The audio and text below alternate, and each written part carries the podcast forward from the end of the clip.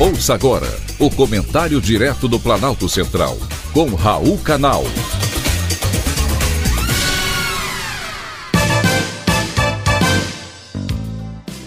Queridos ouvintes e atentos escutantes, assunto de hoje: revitalização importante. Quem conhece São Paulo sabe a importância do cruzamento da Avenida São João com a Ipiranga.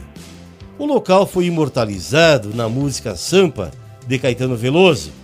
Foi quando, ao cruzar as duas avenidas, ele entendeu a dura poesia concreta de tuas esquinas.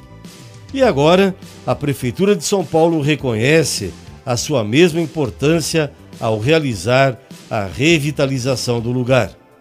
Dos anos 50 até meados dos anos 70 do século passado, era ali a passarela preferida da elite paulistana com seus cinemas, restaurantes, boates e hotéis muito bem frequentados.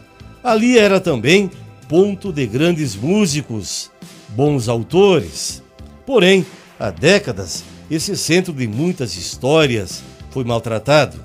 O local passou por uma revitalização com direito a estátuas de Paulo Vanzolini, a Dona Irã Barbosa, ícones artísticos, novas calçadas, iluminação de LED foram colocadas no local. Novos pisos buscam valorizar as construções. Toda essa mudança faz parte do projeto Requalifica Centro, que possibilita incentivos fiscais e jurídicos aos comerciantes locais que contribuem para as ações da prefeitura, pois elas de nada valeriam se fossem aplicadas sozinhas. Aí está uma prova de aprendizado da Prefeitura paulistana que deveria ser adotada também na capital do Brasil. Afinal, o setor comercial sul, no centro de Brasília, vem sendo maltratado há décadas.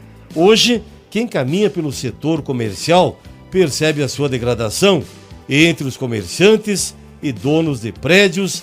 Há muito já abandonaram o local também pela insegurança e pela sujeira. Agora, reeleito, o governador Ibanês Rocha tem uma nova oportunidade de devolver o setor comercial sul aos moradores de Brasília, frequentado não apenas por quem mora nas redondezas, como também em outras localidades e por ali trabalha. E o setor comercial tem como vizinho o setor hoteleiro sul, onde há os melhores hotéis da cidade, o que dirão os turistas que pretendem sair de seus quartos e dar uma caminhada pelas redondezas? Com certeza, não será o melhor comentário e a responsabilidade cairá sempre no colo do governador. Revitaliza já. Eu faço parte dessa campanha. Foi um privilégio, mais uma vez, ter conversado com você.